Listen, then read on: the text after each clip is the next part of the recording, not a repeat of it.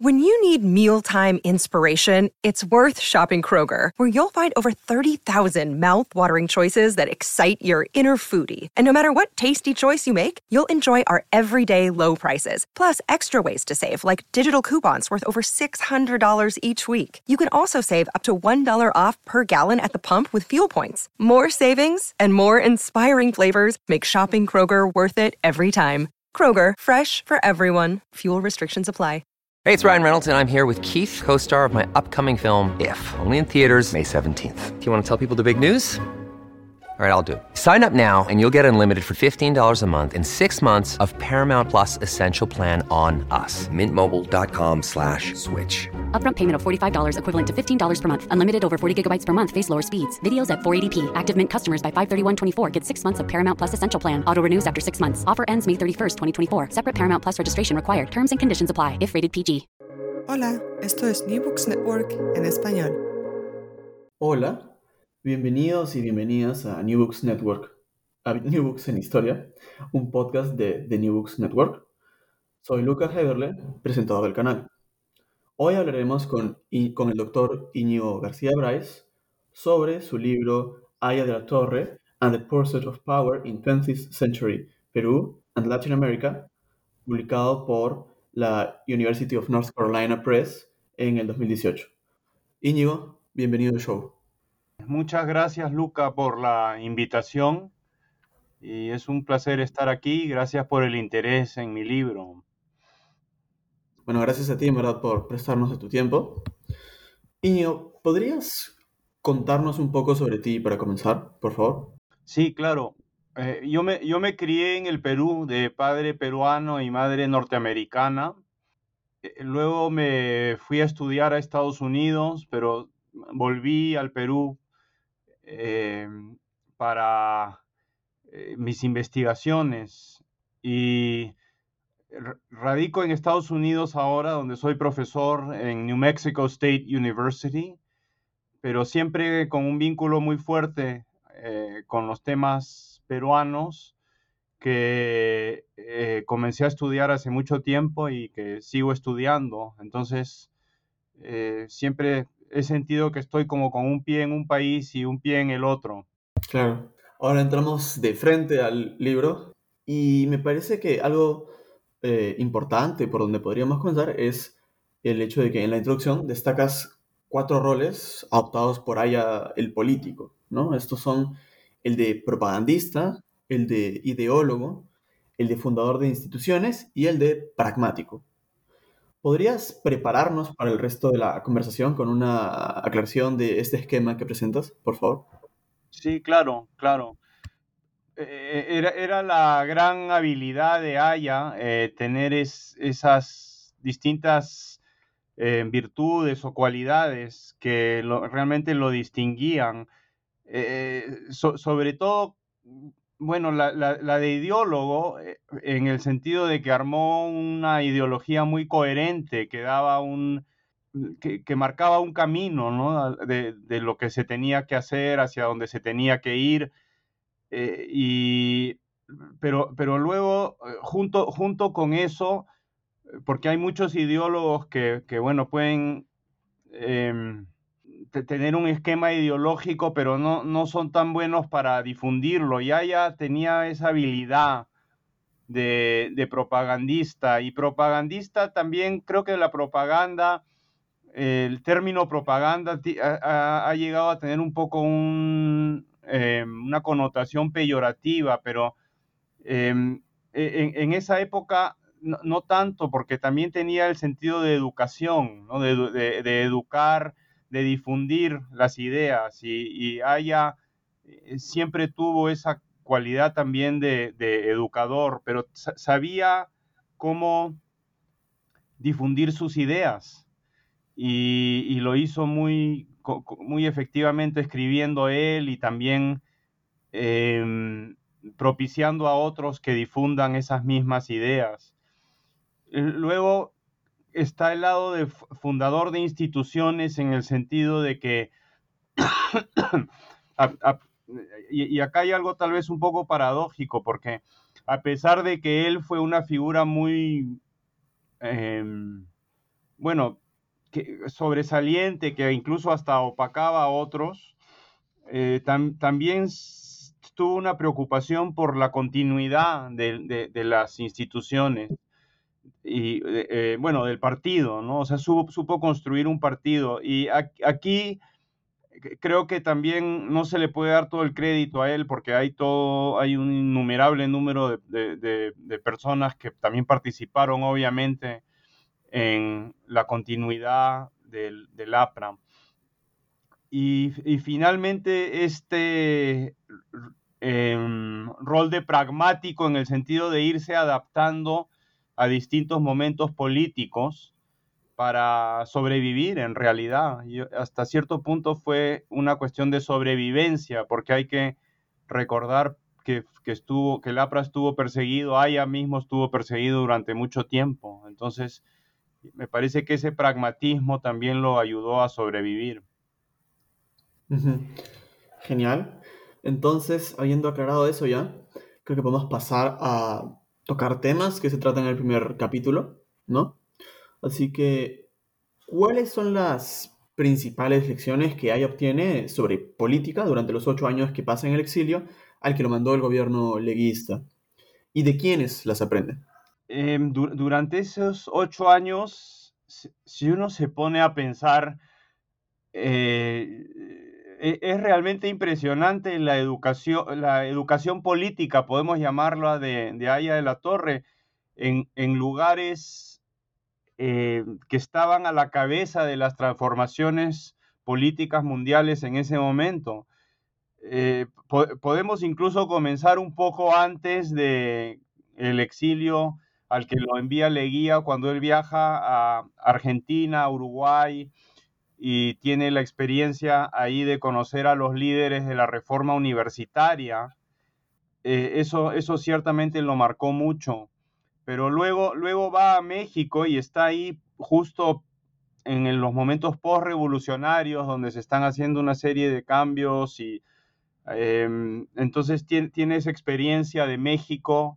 Luego va a Rusia, em, justo es cuando muere Lenin y em, eh, tiene esa experiencia de lo que fue la revolución rusa o de lo que se estaba convirtiendo en la revolución rusa. Eh, luego va a Inglaterra y ahí eh, está en auge el, movimiento laborista. Fue uno de los líderes del Partido Laborista fue Harold Lasky, que también fue profesor de Aya en, en, Oxford. Y es, esa figura me parece que lo marca, lo marca mucho también, porque Lasky también fue un teórico y, un gran eh, orador. Entonces, yo, me, parece que ahí hay, hay ciertamente una inspiración para, para Aya. Y, luego finalmente va, a Berlín y está ahí durante el, inicio de, em, del movimiento nazi, ¿no? El movimiento fascista con, con, em, con los grupos de, choque eh, jóvenes y, todo este estilo eh, político. Entonces, e, él, recoge elementos de todas estas experiencias, perdón, eh, y, realmente se convierte en una educación política de, lujo, ¿no? de, poder estar justamente en los lugares Em, eh, en, los lugares donde estaban ocurriendo los, algunos de los hechos más importantes del mundo. No, no llegó a China, pero sí habían exiliados chinos y em, tuvo también e, ese, contacto a través de ellos con, con el nacionalismo chino de, de Sun Yat-sen. Entonces, eh, realmente su aprendizaje fue de, por, muchos lados, muchas vertientes, y él tiene la, virtud de, haber podido sintetizar elementos de estas distintas, eh, de estas distintas experiencias. Me, parece que, una, de las lecciones que, eh, que aprende también durante este tiempo em, era, era la importancia del, del, caudillo, ¿no? la, importancia del líder carismático, porque eso lo ve en Rusia em, con lo que había sido Lenin y ciertamente lo ve con, con eh, lo ve en Alemania con el surgimiento de, de Hitler. Entonces, eh, no, no, creo que sea casual que, ella, que él haya también tratado de reproducir ese esquema en el Perú con poniéndose a, sí mismo como el líder carismático del partido. Eh, y de hecho, sí, ¿no? Como mencionabas, eh, recuerdo que en, el, libro destacas las eh, semejanzas que hay encuentra entre la situación china ¿no? y el, rol del Partido Nacionalista Chino y el rol que podría cumplir el, el APRA en Perú y en Latinoamérica. ¿no? Y ahora creo que quizás podemos concentrarnos de nuevo espacialmente, digamos, en Latinoamérica, y es que en cierta forma, Haya y el APRA heredan una tradición eh, radical, continentalista, que antes defendieron figuras como Bolívar y Martí. Entonces, me gustaría preguntarte cuáles son las constantes dentro de esta tradición y qué distingue a la versión aprista, en qué espacios o ambientes descubren estas ideas y se acostumbran a usarlas, y por último, ¿Cuál es la relevancia de la Revolución Mexicana en relación a este tema? Bueno, efectivamente hay esta tradición que se remonta a, Bolívar, continentalista, eh, y, él eh, no se queda solamente obviamente en el, esquema de las ideas, sino que intenta em, crear eh, em, con esta república unificada de Gran Colombia, eh, hasta cierto punto trata de poner en práctica alguna de estas ideas, pero obviamente sin, sin éxito en ese momento de, mucho, de mucho caos y de mucha anarquía. Eh, me, parece que, eh, bueno, una de las constantes son las ideas, la idea de una Latinoamérica unida. Me, me, parece que uno, algo que distingue la versión aprista es el entrar de lleno al mundo de la política, de, no solamente hablar de una Latinoamérica unida, sino de, fundar un partido o de intentar fundar un partido que tuviese vertientes en distintas partes de Latinoamérica. Y hasta cierto punto se, comienza y, y, se tiene cierto éxito al comienzo en hacer esto con las células apristas que existían en distintos sitios, en México, en, en, Buenos Aires, en Cuba, incluso en Cuba hay un partido aprista durante los años 30. Entonces, eh, eh, es esto de poner en práctica estas, ideas, eh, con, todos los retos y todas las dificultades que eso significó. Y em, en, bueno, los espacios en los que eh, sucede esto son sobre todo espacios eh, del mundo de las ideas, obviamente de, publicaciones, pero, pero, también hasta cierto punto espacios políticos, porque también hay protestas, eh, en algunos casos me parece que es en, en ya no recuerdo bien en qué país centroamericano, pero que organizan en esa época, en los años 20, unas protestas delante de la embajada americana. Entonces, realmente hay esta inspiración de tratar de hacer política y no solamente hablar de una Latinoamérica unida. Y en esto, eh, la relevancia de la Revolución Mexicana es inmensa porque eh, haya real, realmente eh, y esto, esto creo que es algo que hay que destacar de él, estaba buscando soluciones latinoamericanas a los problemas latinoamericanos, no, no solamente importar ideas de otros países. Y en, y en, ese sentido la Revolución Mexicana le sirve mucho como ejemplo, porque fue la, la primera gran revolución social del siglo XX y ocurrió en Latinoamérica, ocurrió en México. Entonces, para él eso es un ejemplo y la, y la misma estructura de la sociedad mexicana con, una gran población indígena eh, tiene muchos paralelos con lo que era la sociedad peruana, entonces tenía mucho sentido que se pudiese eh, replicar algo como la Revolución Mexicana en el, en el Perú y en, y en, otros países con una importante población indígena.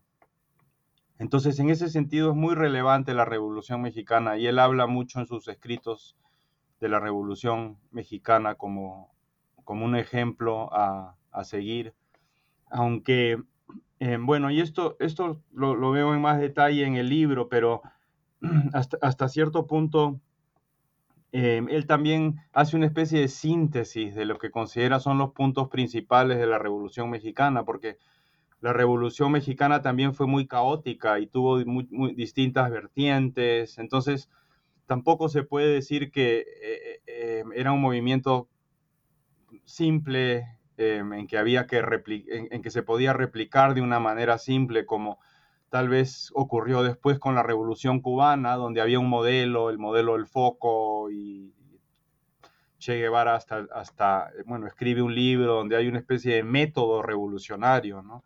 De, de México no surge un método revolucionario, pero sí una inspiración ideológica de, de, de ciertas eh, de, ciertas ideas matrices que deberían ser parte de una revolución latinoamericana, eh, como fueron la reforma agraria, por ejemplo, y, el nacionalismo.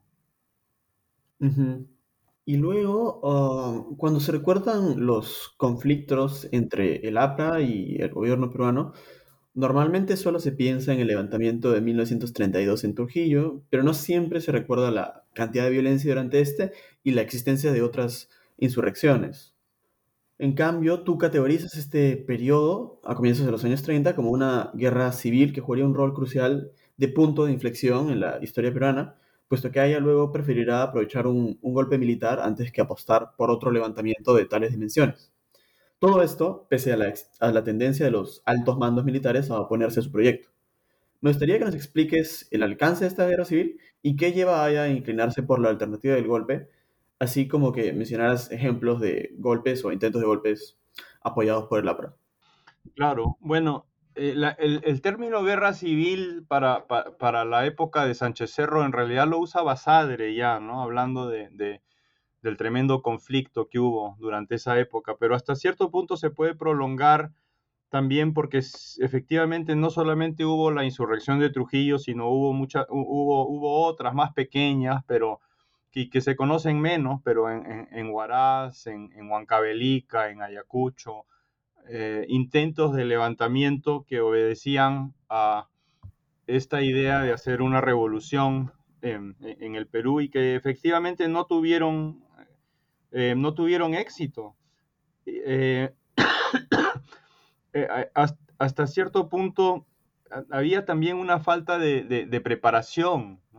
Es, esto no, no, no, eran, los, los apristas no eran revolucionarios muy, eh, muy entrenados, muy preparados, que digamos, a veces había hasta cierto elemento de, de, improvisación en esto. Entonces, creo que eso también ayuda a explicar un poco lo, lo que sucedió durante esta época. Recuerdo una conversación con Armando Villanueva, con el líder aprista, que, eh, que que me, me, me, dio una idea de cómo había sido esto, porque él habló de una revolución en el 34, me parece, o bueno, no una revolución, un intento de, insurrección donde se encontraron varias personas, varios apristas un grupo que iba a hacer la insurrección en el Cerro del Agustino de Lima y, eh, eh, y era de noche y cuando comenzaron a hablar resulta que nadie tenía eh,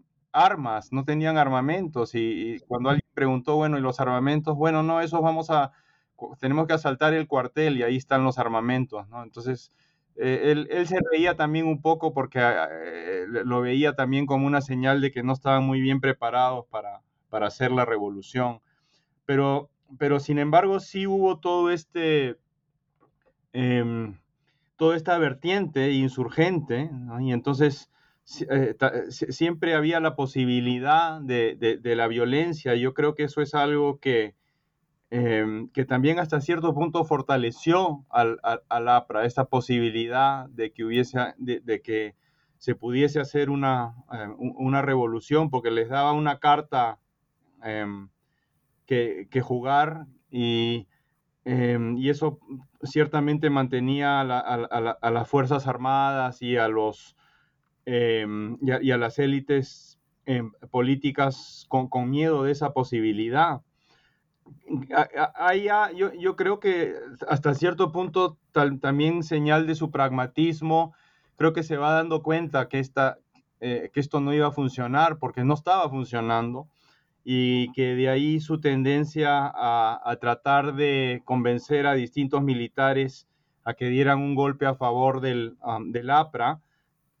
Em, un, bueno, un, un, ejemplo interesante es uno temprano que fue el Zorro Jiménez, Gustavo Jiménez, que había sido parte de la Junta Transitoria de Gobierno después de la caída de Leguía y que en 1933 em, propicia, eh, hace un levantamiento en Cajamarca eh, y tuvo contacto con el APRA y tuvo eh, apoyo del APRA, a pesar de que él tenía ideas bastante independientes también.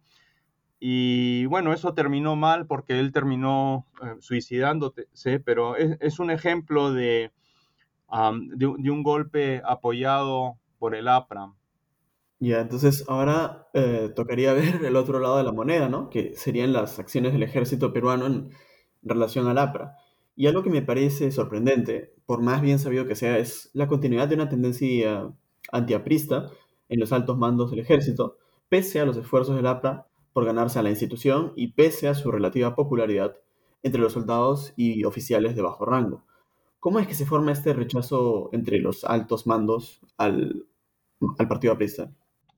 Bueno, ciertamente los incidentes de Trujillo, cuando hubo em, este movimiento insurgente, este levantamiento en, e, e, Trujillo, ayudaron a satanizar al APRA porque como parte de, em, ese levantamiento y, hacia el final, cuando ya las Fuerzas Armadas estaban retomando Trujillo, se dio una masacre de em, muchos oficiales en la cárcel de Trujillo y aunque nunca quedó esclarecido quién había, quiénes habían sido los responsables, eh, porque el APRA ya estaba de, o los, mandos apristas de la ciudad ya estaban de salida en todo caso, pero eh, las Fuerzas Armadas culpabilizaron al APRA y eso quedó como, como, un hito y como algo que, em, como un hecho que que, se, recordó em,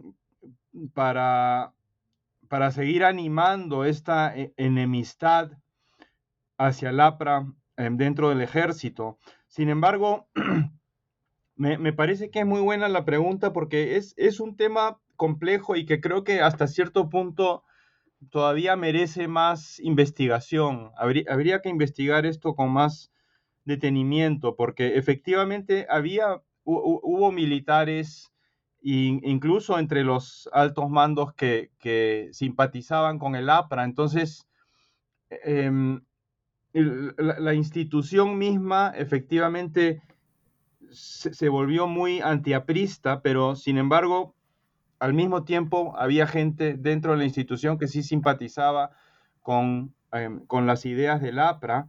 Y bueno, lo que fue primando fue esa especie de educación em, antiaprista, ¿no? en que se veía al, APRA como, em, como un elemento em, peligroso y bueno, incluso a comienzos de los años 40 hasta se, usa el término terrorista eh, para, caracterizar a, a, los apristas. Entonces, me, parece que, es, que, es, que, no es tan simple, porque una cosa era la propaganda dentro, de las, dentro de las Fuerzas Armadas, pero otra cosa eran las preferencias em, individuales y creo que también eso fue lo que le dio a Aya hasta cierto punto cierta esperanza de que seguramente, porque él, él siguió con esta idea de que tal vez podía convencer a alguno de los generales a dar un golpe a favor del APRA. Entonces, em, como digo, me parece que es un tema que habría que explorar con, más detenimiento, porque nos hemos quedado con, con el antiaprismo que fue lo, más público, lo más, em, lo, más, em, lo más llamativo de esta época y que, y que, bueno, y se acentúa esto con Odría después, después de que hay un segundo levantamiento aprista en el Callao en 1948, se, se acentúa aún más. Eh, y bueno, incluso ya entrando al a la época de la Guerra Fría, la idea de que el APRA era un partido comunista también es algo que, que, em, que surge dentro de las Fuerzas Armadas como una idea más para rechazar al APRA, pero al mismo tiempo em, tratar de explorar un poco más cuál fue la situación de, de eh, oficiales individuales que tal vez pueden haber tenido una mayor simpatía eh, con, el APRA, a pesar de que no haya sido pública en ese momento. Bueno, en ese caso, eh, si por algún motivo, o por casualidad, mejor dicho, alguno de nuestros oyentes es un estudiante doctoral, ahí tiene un buen tema para su tesis. Sí, que es un tema que, muy, muy interesante, porque tiene que ver con la relación entre civiles y militares, que es un tema fundamental para, para entender la historia latinoamericana. Sí, sí, sí, definitivamente.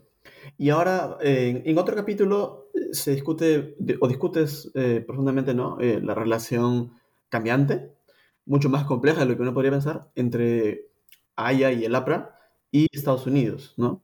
Porque todos conocemos el inicial antiimperialismo aprista, que principalmente denunciaba a Estados Unidos en su rol de, de poder dominante en la región, y sin embargo, en 1931, desde bastante temprano, Fred Deering, el embajador estadounidense en Perú, tras reunirse con Aya, le comunicó a Washington que no tenían por qué temer una eventual presidencia de Aya e inclusive opinó que esta sería provechosa para los Estados Unidos.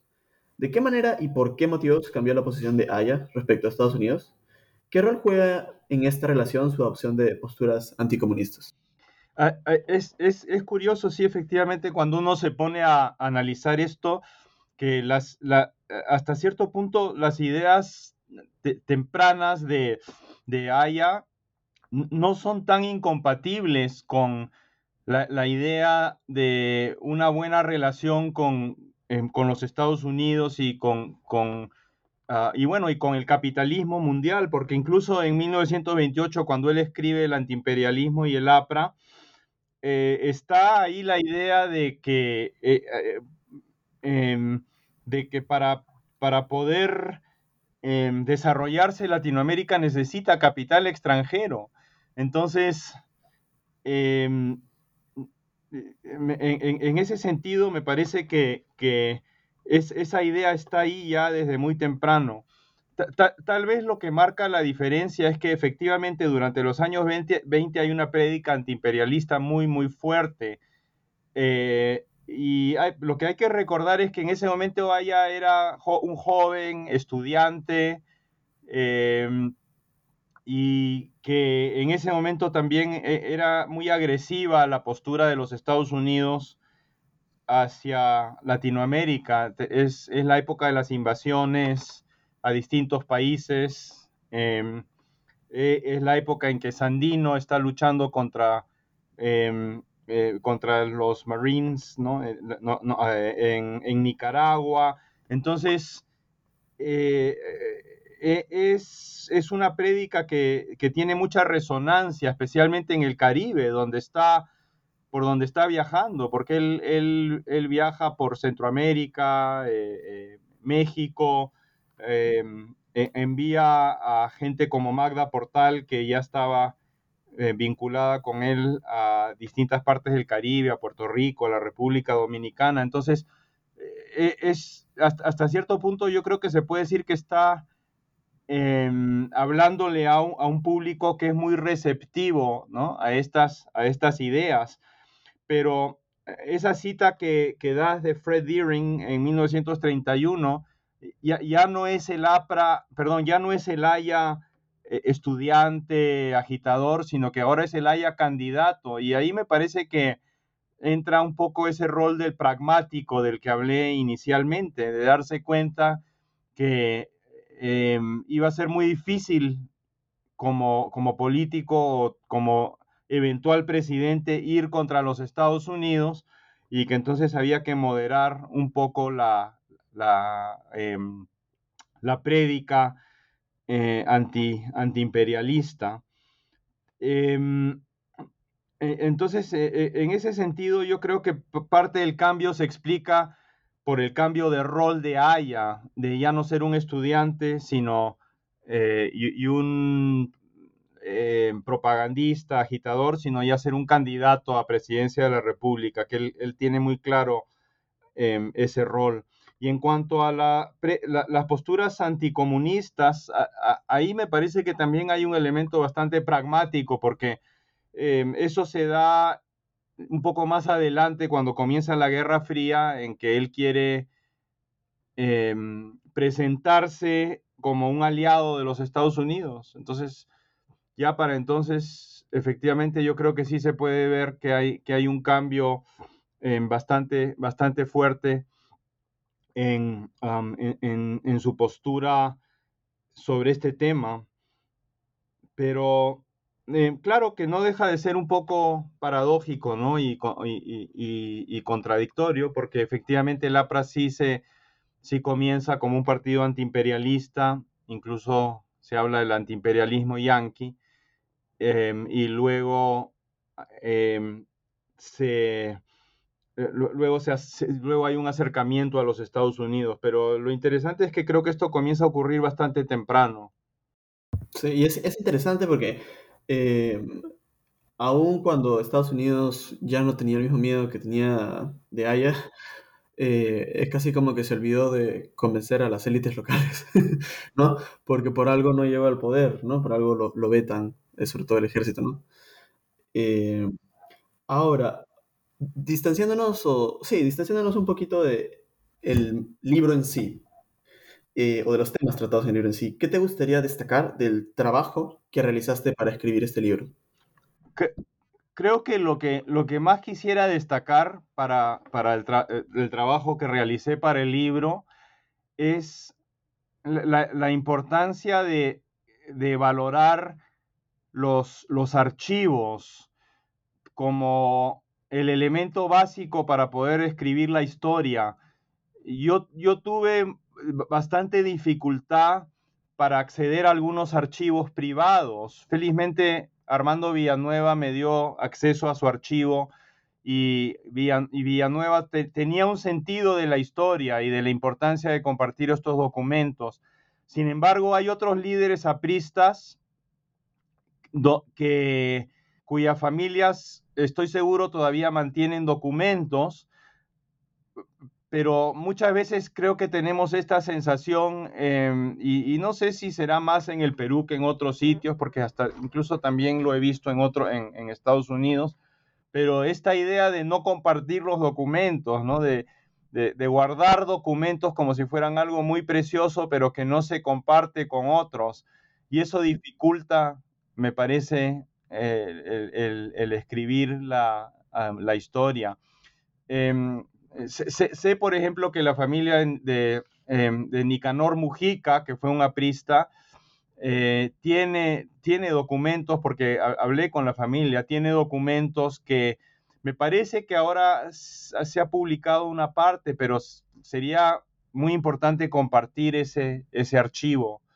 Y en, general, em, me parece que el, partido aprista debería tener un archivo, debería fomentar esta, em, esta valoración de los documentos que pueden quedar, en, especialmente en estas familias de los principales líderes, para formar un archivo centralizado que permita escribir la historia del partido. Y me parece que esta, esta lección se puede generalizar no solamente para la historia del APRA, pero en general para la valoración de los, de los documentos. Incluso últimamente ha habido un intento de, de, em, desalojo del Archivo General de la Nación. Y eso es algo muy grave, ¿no? Que creo que muestra que muchas veces no valoramos los documentos que son esenciales para escribir nuestra, nuestra historia. Entonces, que eso es un, elemento que, que, me gustaría destacar. Y el otro es que una cosa que pude hacer durante esta investigación fue conversar, hacer historia oral, y eso también me parece muy importante. Em, claro que para ciertas épocas de la historia ya no queda nadie vivo, pero eh, me parece que es muy importante escribir la historia del siglo XX. Muchas veces los historiadores no nos dedicamos a escribir la historia más reciente y ahí hay muchas fuentes que se pueden aprovechar haciendo entrevistas con las personas que participaron en los hechos y eso también quisiera destacarlo, especialmente si están escuchando algunos investigadores jóvenes, que es muy importante aprovechar todas las fuentes posibles, incluso las fuentes orales. Sí, definitivamente. Y bueno, sobre el posible este, archivo partidario, dudo un poco que, que surja pronto, porque creo que el APRA está más preocupado por evitar desaparecer que, por otra cosa.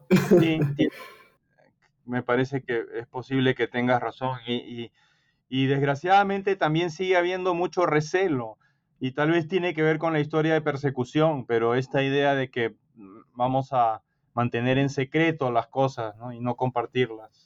Ahora, para continuar, me gustaría preguntarte, em, ¿qué es lo que nos revela sobre el partido, sobre, sobre la estructura partidaria eh, y su funcionamiento, el hecho de que Aya se encontrara en prisión y que la mayoría de los levantamientos que ocurren no respondan a una orden del líder de la institución, ¿no? que sean relativamente orgánicos, digamos.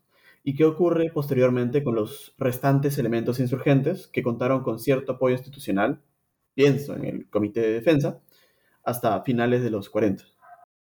Bueno, es, esa pregunta creo que apunta un poco a, lo que ha sido una de las una de las fortalezas del APRA, y esto creo que es algo que, se reconoce bastante, y es la, fuerza institucional, el hecho de convertirse en un partido con, una trayectoria eh, institucional. Claro, eso eh, vamos a ver qué pasa ahora, ¿no? porque no, estamos realmente en un momento crítico, pero pero siempre recuerdo una conversación que tuve con un taxista que incluso la menciono en el libro, que me decía que, que en, eh, si, en cualquier, en el último pueblito del Perú siempre encuentras, puedes encontrar dos cosas, un, puesto policial y un local del partido aprista.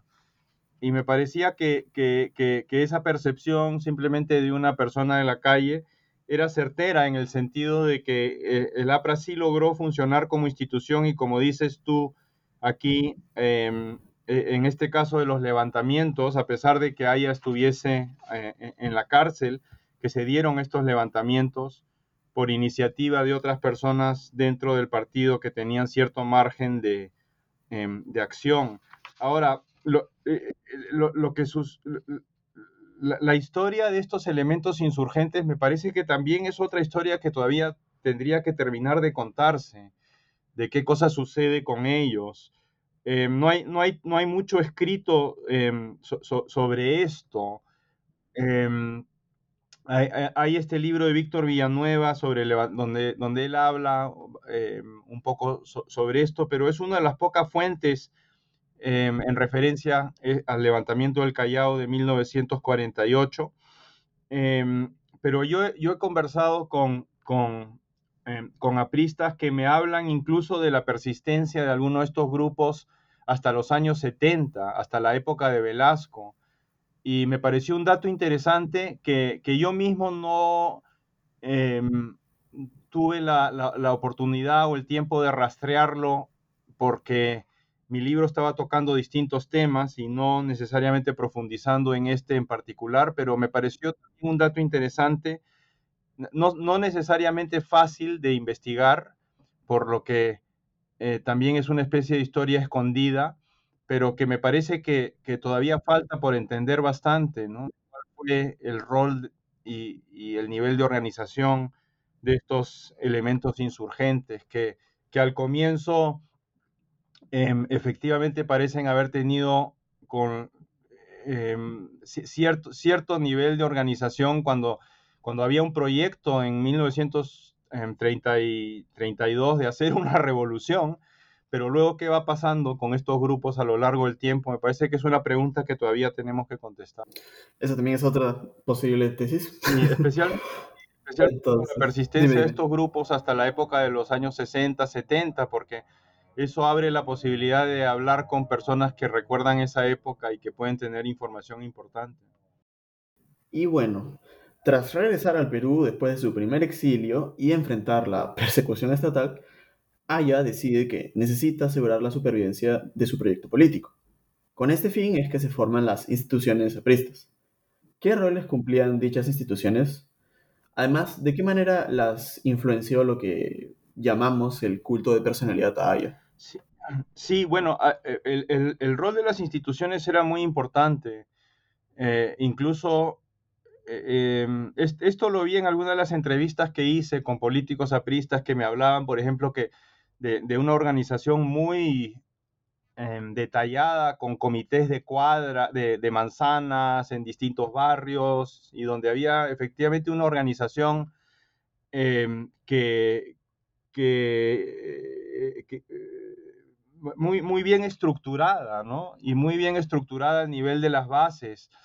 Eh, eh, eh, dentro de los colegios también había, había, profesor, había maestros que, que simpatizaban con, con el APRA y esto permitía también llegar a los alumnos. Entonces, em, había un nivel de organización importante que, que permitía que el, que, el, que el, partido tuviese esta em, que, fuera longevo, que persistiera, a pesar de que eh, muchos de sus líderes estaban exiliados, presos y, el mismo haya em, perseguido. Entonces estas instituciones me parece que cumplían un rol muy importante que, también, em, bueno, sigo hablando de, de, em, investigación pendiente, porque creo que hay mucha, ¿no? De, ir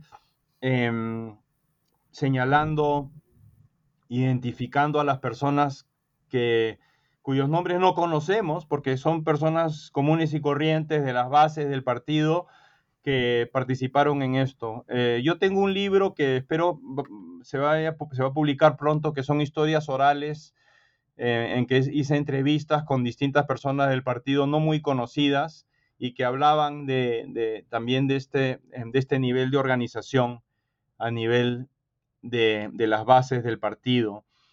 Em, y, el, yo, yo, creo que eh, hay también algo un poco paradójico en, en, lo, en, el culto a la personalidad, ya porque pareciera que, el, que un partido donde hay un culto a la personalidad no, no necesariamente serían tan importantes estas instituciones, pero sin embargo me parece que se complementaban y que la figura de Aya era una figura que inspiraba eh, y incluso me parece que el hecho de que estuviese preso durante todo este tiempo eh, también le, daba una dimensión un poco mítica a su personalidad, porque la gente no sabía dónde estaba o de, de pronto aparecía. En, sí, me han contado historias de, de, encuentros con Aya clandestinos que inspiraban mucho a las personas. Entonces, me parece que este, e, e, el mismo hecho de la persecución también ayudó al culto a la personalidad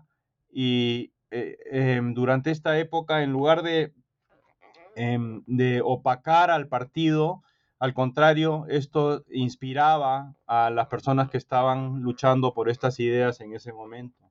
Y entonces se complementaban un poco esas dos cosas. Eh, y luego también argumentas convincentemente que haya difundido lo que, con mis palabras, llamaría una cultura masculina disciplinaria, al interior del partido, inspirada parcialmente en las tradiciones protestantes que descubrió poco antes de su primer exilio.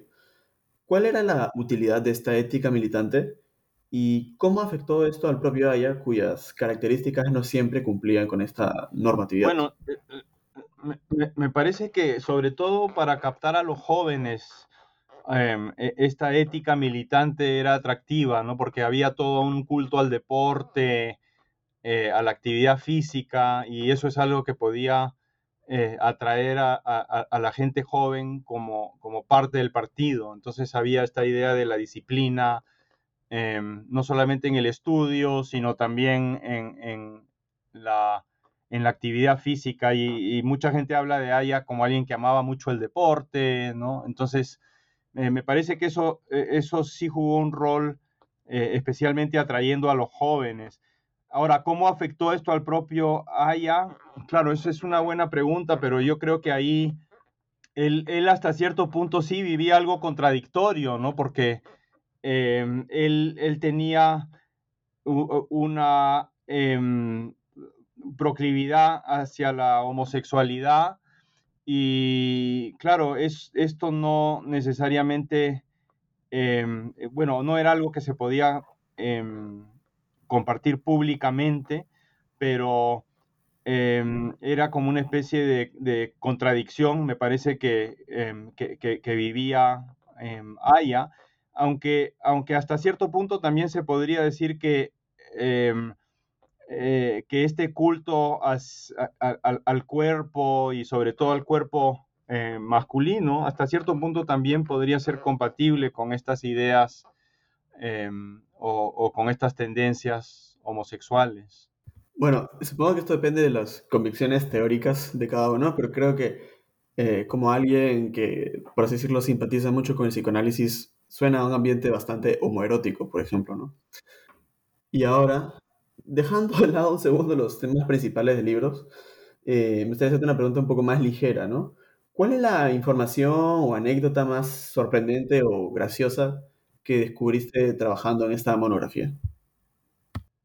Me parece que algunos de los detalles, de, los pequeños detalles de la vida de Aya que fui descubriendo, a veces por, anecdóticamente eh, me, resultaban interesantes. Hay, hay, una historia de que él, por ejemplo, eh, era tan aficionado a la propaganda que cuando recibía un billete, cuando pasaban por sus manos un billete, escribía APRA en el billete para que luego, cuando el billete circula, fuese también una forma de propaganda para su partido. Em, Luego, también un poco la, contradicción entre su propia pobreza y un deseo también de, em, disfrutar las cosas finas de la vida. una persona que lo visitó cuando él vivía en Italia me contó que, él, que él vivía muy modestamente porque vivía en un pequeño departamento, pero cuando fueron a su casa em, habían comprado vinos y quesos muy ricos y entonces eh, que, que estuvieron ahí conversando en, un ambiente en que, que también habían ciertos, em, ciertos lujos. ¿no?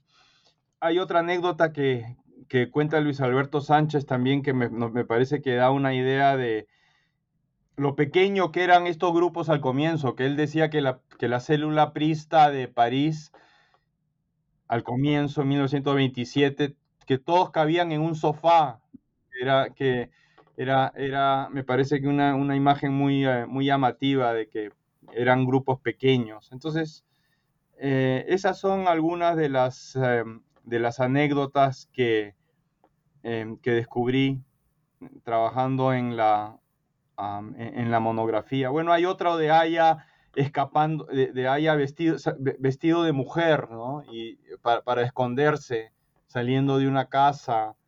Y, así hay una serie de detalles que me parece que, le, dan como un poco más de sabor a la, historia cuando uno se entera de estos pequeños detalles de la vida de, la vida de una persona. ¿En, qué año estuvo en Italia? Por Eso fue en los años 50. Aunque la posterior línea partidaria ocultara su importancia, Magda Portal es una figura fundamental en la historia del APRA, una dirigente sumamente popular que interactúa con las propuestas de Aya y también articula posiciones propias sobre la sociedad y la política peruana. ¿Cuál era su posición dentro del partido? ¿Cuáles ¿Y cuáles fueron los principales desacuerdos entre ella y Aya que llevan primero a su marginalización dentro del partido y más adelante a su salida de la institución misma? Bueno, Magda fue muy importante, una figura realmente importante dentro del partido y, y, uno ve que estaba más o menos, que, que, era una de las pocas personas que estaba a la altura de Aya, que le, que le discutía, que, que, lo trataba de igual a igual, ¿no? No que no, no tenía eh, ningún reparo en hacer eso. Eh, eh, hay, hay, historias de la de, que, ella cuenta de la campaña de 1931 en que eh, ella llegaba a un lugar y dice que, que cantaban su nombre, eh, incluso por encima del de Aya. Y hay que recordar que en ese momento Aya recién había regresado al Perú y no, no era una figura necesariamente tan conocida. Entonces esta idea de una rivalidad o de que Magda pudiese surgir como una figura em, que, tenía su propio, em, sus propios seguidores y que podía incluso rivalizar con Aya, me parece que es parte también de la historia del, del, partido. Entonces su posición era muy importante, era, era la única mujer que estaba en el comité ejecutivo del APRA, tenía una posición de mucho poder dentro del partido. los desacuerdos se comienzan a dar más adelante, no tanto durante la época de la clandestinidad, eh, o no, de, de, la época de persecución, incluso ella se va a Chile en el 36, me parece que es, eh, pero sino más bien cuando regresan y durante el gobierno de Bustamante, cuando ya está funcionando el partido, y ahí nuevamente eh, Magda surge como una figura importante porque hay muchas mujeres que la eh, tiene una gran trascendencia entre las mujeres del partido y, logra captar e inspirar a muchas mujeres. Entonces, a, mí me parece que eso también hasta cierto punto le, e, e, era como una especie de amenaza para Aya que, Magda pudiese manejar y tener un impacto sobre tantas personas dentro del partido. Y eh, fue justamente em, en un congreso que se dio en 1948 en que se decide que las mujeres no van a tener voto dentro del partido, no van a tener la misma jerarquía que los hombres, que lleva a un desacuerdo y a un rompimiento entre Aya y ella pero me parece que también hay un lado personal que es más difícil de explorar, de una rivalidad e incluso de, em, de, una dimensión muy personal con temas muy personales.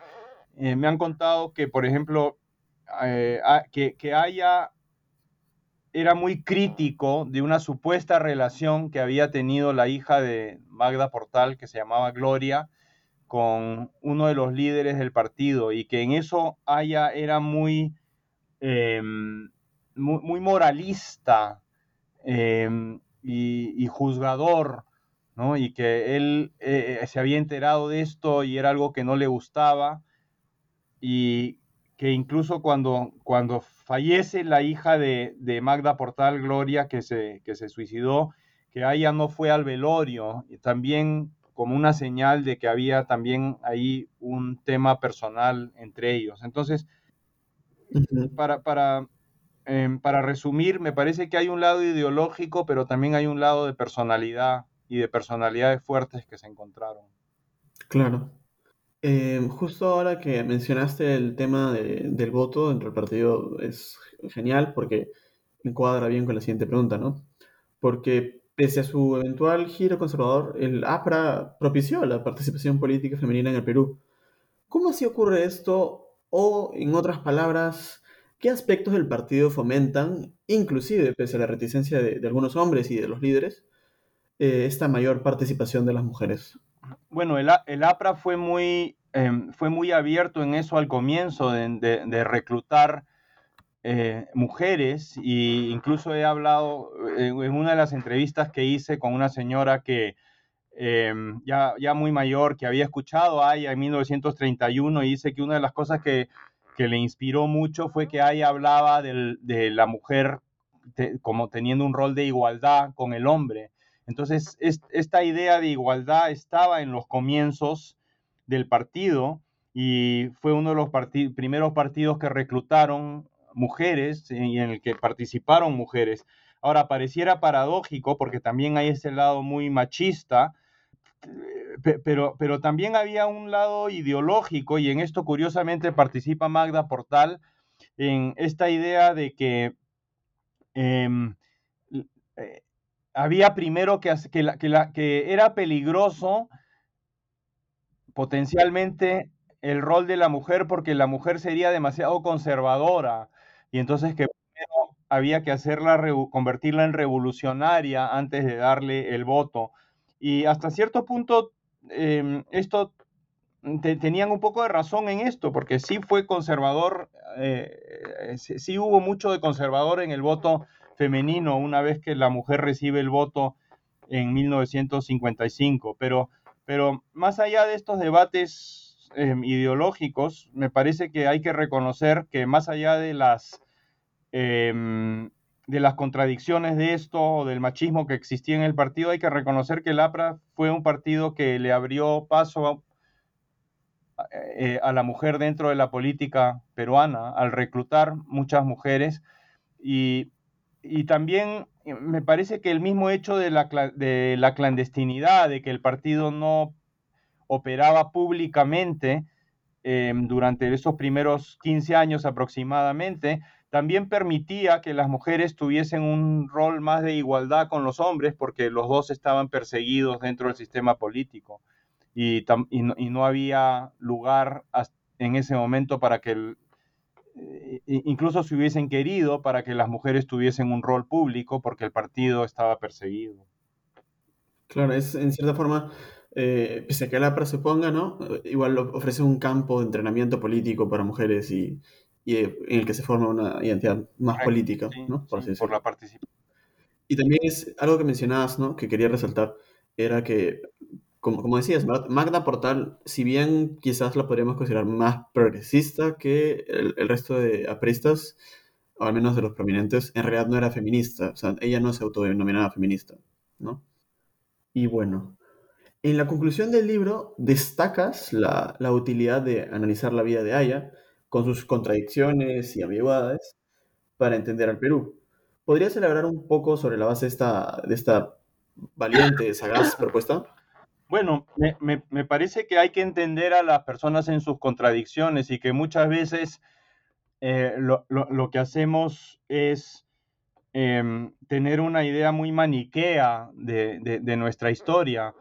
Eh, tal vez ocurre esto más a nivel popular que académico. Los académicos siempre, em, como parte de nuestro trabajo, tenemos que entender los contextos y tenemos que entender las complejidades pero me parece que sería importante hacer lo mismo en el discurso más público y no solamente satanizar.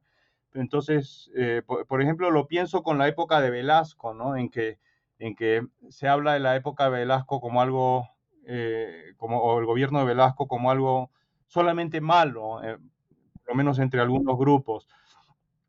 Y que lo que hay que hacer es rescatar las, la experiencia en, todo su, en toda su complejidad, al personaje en toda su, su complejidad, con sus e, efectivamente con sus contradicciones, con sus ambigüedades. Em, nadie, nadie existe en, e, en, blanco y negro, todos somos personas complejas y creo que si no rescatamos eso como parte de la, de, la historia, entonces no estamos entendiendo bien la historia.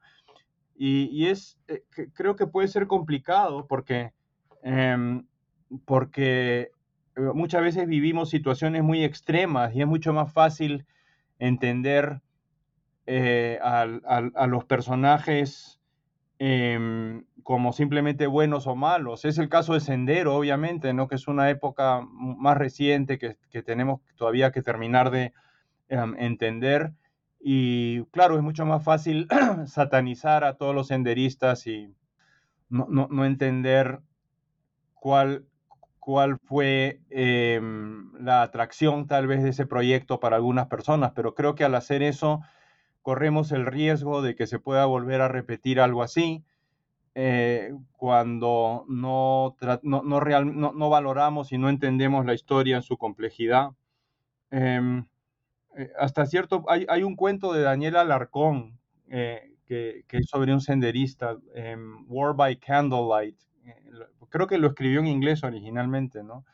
Y donde, em, donde vemos ¿no? los conflictos de esta persona que es reclutada, los conflictos entre el partido y su familia, y me parece que eso no quita la posibilidad de condenar un proyecto que, em, que, que, fue violento y destructivo, pero sí nos permite entender un poco mejor por qué tanta gente puede haber em, participado en, un proyecto así. Entonces, es tratar de extender esa visión a, todas las partes de nuestra historia, a todos los personajes de nuestra historia, para no quedarnos en algo eh, maniqueo, algo que, es hasta cierto punto superficial, si no entendemos, si, si, no entendemos a las personas, sí, efectivamente, dentro de su complejidad y, y como seres humanos, que, y que incluso tienen distintas etapas en sus vidas, con distintas, em, con, distintas ideas, con distintas actuaciones. Esa sería la propuesta. Claro. No sé, al final, eh, si Sendero fuera simplemente un proyecto político de destrucción pura y dura, probablemente nadie se habría sentido atraído, ¿no? Este, si bien es cierto que es un componente central, ¿no? Y que no se puede negar. Eh, en ese sentido, creo que te alegrará saber que en los próximos días voy a conversar con Ponciano del Pino sobre su libro de Uchuracay, ¿no? Y, y la búsqueda del gobierno, ¿no? Eh, pero bueno, ya estamos llegando al final de nuestra conversación. Solo que antes de terminar, eh, bueno, quería agradecerte por el tiempo que nos has regalado y como cierre, ¿podrías contarnos en qué proyectos estás trabajando actualmente? Bueno, tengo dos proyectos. Em, uno tiene que ver mucho con lo que me acabas de preguntar, porque es sobre Alan García, que también es una muy polarizante. Eh, y entonces estoy escribiendo, estoy comenzando una investigación con un em, coautor que, que, se llama Sherman, es un colega acá en Estados Unidos, sobre, para hacer una biografía política de Alan y que hasta cierto punto es una especie de continuación ¿no? del, trabajo que ya he hecho sobre Aya la Torre y sobre el APRA. Y el segundo proyecto es, sobre, es bastante distinto porque es sobre la historia del ferrocarril central y de la, construcción del ferrocarril central que, que, duró mucho tiempo porque comenzó en 1869 y no terminó hasta 1907, 8. Em, entonces abarca toda una serie de, fases importantes de, nuestra historia, desde la época del liberalismo, pasando por la guerra con Chile em, y luego las décadas posteriores de reconstrucción del país. Esos son los dos proyectos en los que estoy comenzando a trabajar. Bueno, creo que justo quizás hizo una aparición mi perro, no sé si se escuchó, pero ese, sobre todo ese eh, segundo proyecto, porque me dos, suena muy interesante. perros en las comunicaciones estas de Zoom. Sí, no. En verdad creo que es la primera aparición que hacen en el podcast, pero bueno. Em, entonces, esta conversación ha sido sobre Allá de la Torre and the Pursuit of Power in 20th Century, Peru and Latin America, publicado por el University of North Carolina Press en 2018, del doctor Íñigo García Bryce. Íñigo, muchas gracias por tu tiempo. Y pues sí, esa ha sido la, esta entrevista de el canal de historia de New Network en español. Muchas gracias.